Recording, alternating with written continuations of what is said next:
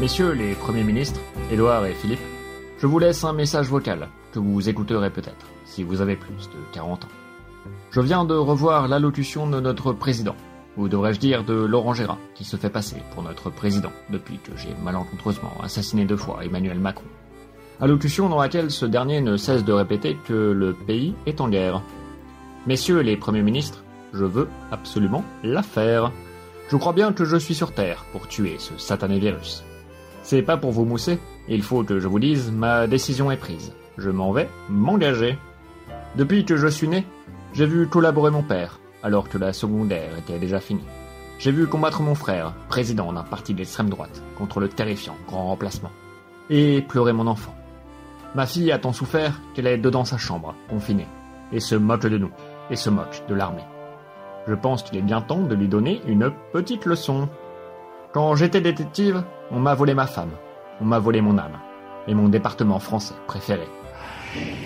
Demain, de bon matin, je fermerai ma porte au nez des années mortes bien que je ne sache pas exactement ce que ça veut dire. J'irai sur les chemins. Je passerai ma vie sur les routes de France, de Bretagne en province, et je dirai aux gens acceptez d'obéir, acceptez de la faire, allez à la guerre, acceptez de partir. S'il faut donner son sang, je donnerai le mien. Vous êtes bons apôtres, messieurs les premiers ministres. Si vous refusez, nos problèmes. Mais prévenez vos gendarmes, que je n'ai certes pas d'attestation, mais énormément d'armes, et que je sais tirer. Bien à vous, José Archibald de Félicien Froussin.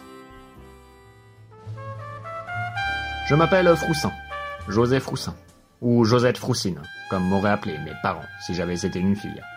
Mais ne parlons pas de malheur. Le temps est à la célébration. Les deux premiers ministres, Édouard et Philippe, ont, contre toute attente, accepté ma candidature pour partir à la guerre contre le Covid-19. Il s'avère que mon petit frère, Lucien, a été touché par la maladie. Il faut absolument le sauver, me dit Édouard. La République en marche a grand besoin de ce candidat d'extrême droite. Sans lui, qui pourrons-nous bien antagoniser pour gagner les prochaines présidentielles? J'accepte la mission, car je voue un amour particulier pour la République en marche, et bien sûr aussi un peu pour mon frère. Lucien est allongé, inconscient, sur un lit d'hôpital. Philippe m'explique le plan. Ils vont nous miniaturiser, un peloton de soldats américains et moi, et nous insérer dans le corps de mon frère pour combattre le virus avec nos mitraillettes. Un plan très similaire à quand j'avais été miniaturisé et que j'avais pénétré Emmanuel Macron.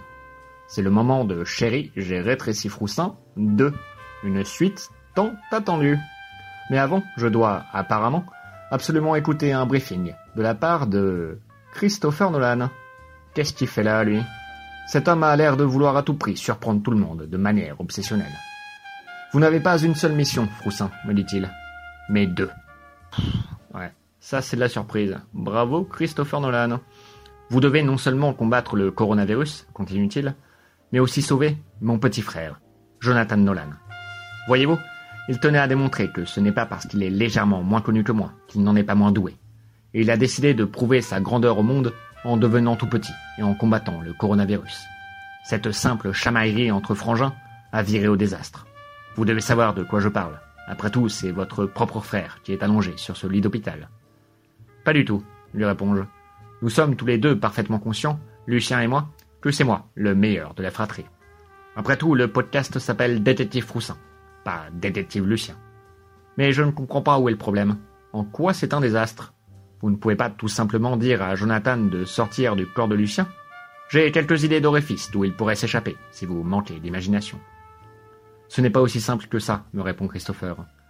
Voyez-vous, le temps ne se déroule pas de la même manière quand on rentre dans le corps de quelqu'un.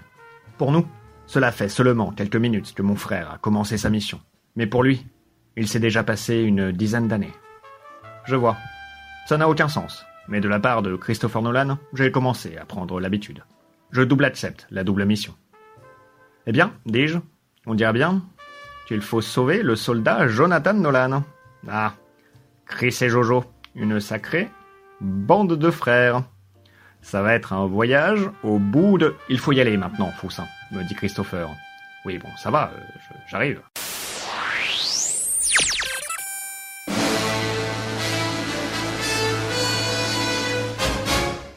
Cela fait maintenant une semaine que j'ai rejoint l'armée dans le corps de Lucien.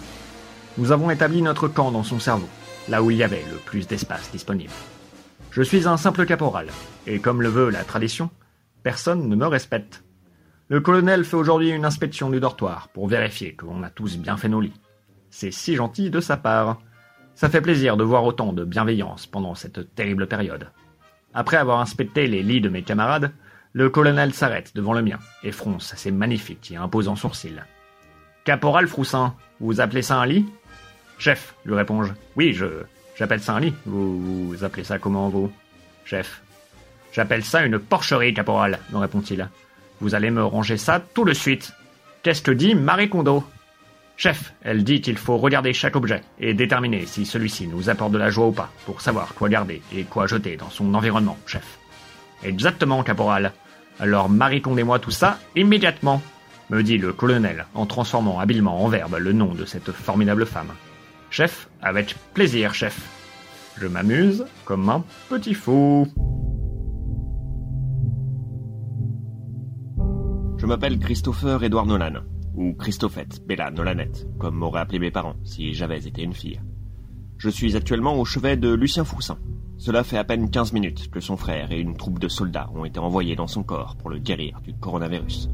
Seulement 15 minutes, et pourtant, ma femme est déjà morte, comme c'est le cas de toutes les femmes de mes personnages principaux dans mes films, qui, elles aussi, meurent avant la fin du premier quart d'heure. Mais pas le temps de faire le deuil de ce personnage qui n'a même pas eu le temps d'être développé convenablement. Je serre la main de Lucien dans la mienne. Jonathan, si tu m'entends, murmurai-je dans l'oreille du corps inconscient, reviens-moi vite. Sans toi, je n'ai personne à qui me comparer pour me dire que je suis quand même un peu plus connu, et sûrement un peu plus riche. C'est encore moi, le détective Froussin. Ou devrais-je dire, le colonel Froussin. Je suis fier d'annoncer que j'ai monté en grade.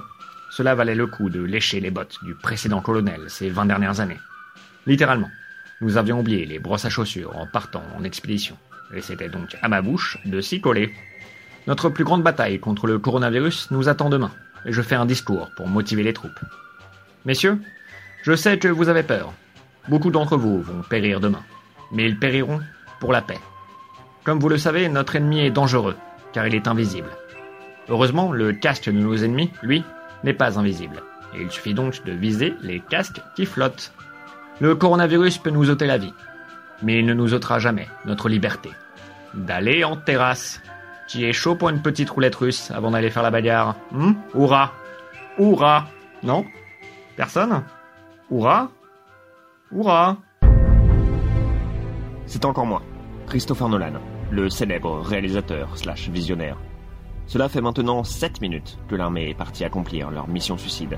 Car oui, je raconte mon point de vue à l'envers. Ma femme est donc encore vivante et présente à mes côtés. À moins qu'il ne s'agisse d'un rêve alors que je suis en train de raconter tout ça à voix haute, Édouard et Philippe lèvent les yeux au ciel. L'histoire doit être bien trop compliquée pour eux. Non, non, me dit Édouard, c'est juste que c'est pas très original, quoi. Pas original C'est encore moi, le colonel Froussin. La bataille ne s'est pas du tout passée comme prévu, et j'ai regardé mes hommes tomber les uns après les autres sous les assauts du coronavirus. Je suppose que j'aurais dû préparer un minimum l'attaque, au lieu de regarder des tutos de Marie Kondo que j'avais, en plus, déjà vu. Les quelques soldats qui ont survécu m'ont laissé pour mort sur le champ de bataille. Aucun d'entre eux n'a voulu me venir en aide. Je rampe parmi les cadavres de mes frères d'armes, en cherchant un endroit où je pourrais m'éteindre en paix. J'aperçois, au loin, les poumons de Lucien. Peut-être que c'est l'endroit le plus approprié pour prendre un dernier bol d'air. Mes forces m'abandonnent. Alors que je suis sur le point de renoncer, quelque chose s'approche de moi. Un casque. Un casque qui flotte. Je m'appelle Matthew Nolan. Je suis le troisième frère de Christopher et Jonathan. Je suis actuellement confiné dans ma chambre au Costa Rica. Et je regarde à la télévision la mission suicide retransmise en direct d'un certain détective Roussin qui combat le coronavirus dans le corps de son frère, où il y a déjà mon frère, et aussi mon autre frère au chevet du frère du détective. Ça fait beaucoup de frères. Je mets de l'eau à bouillir pour me faire des pâtes. Je dois avouer que je m'ennuie un peu.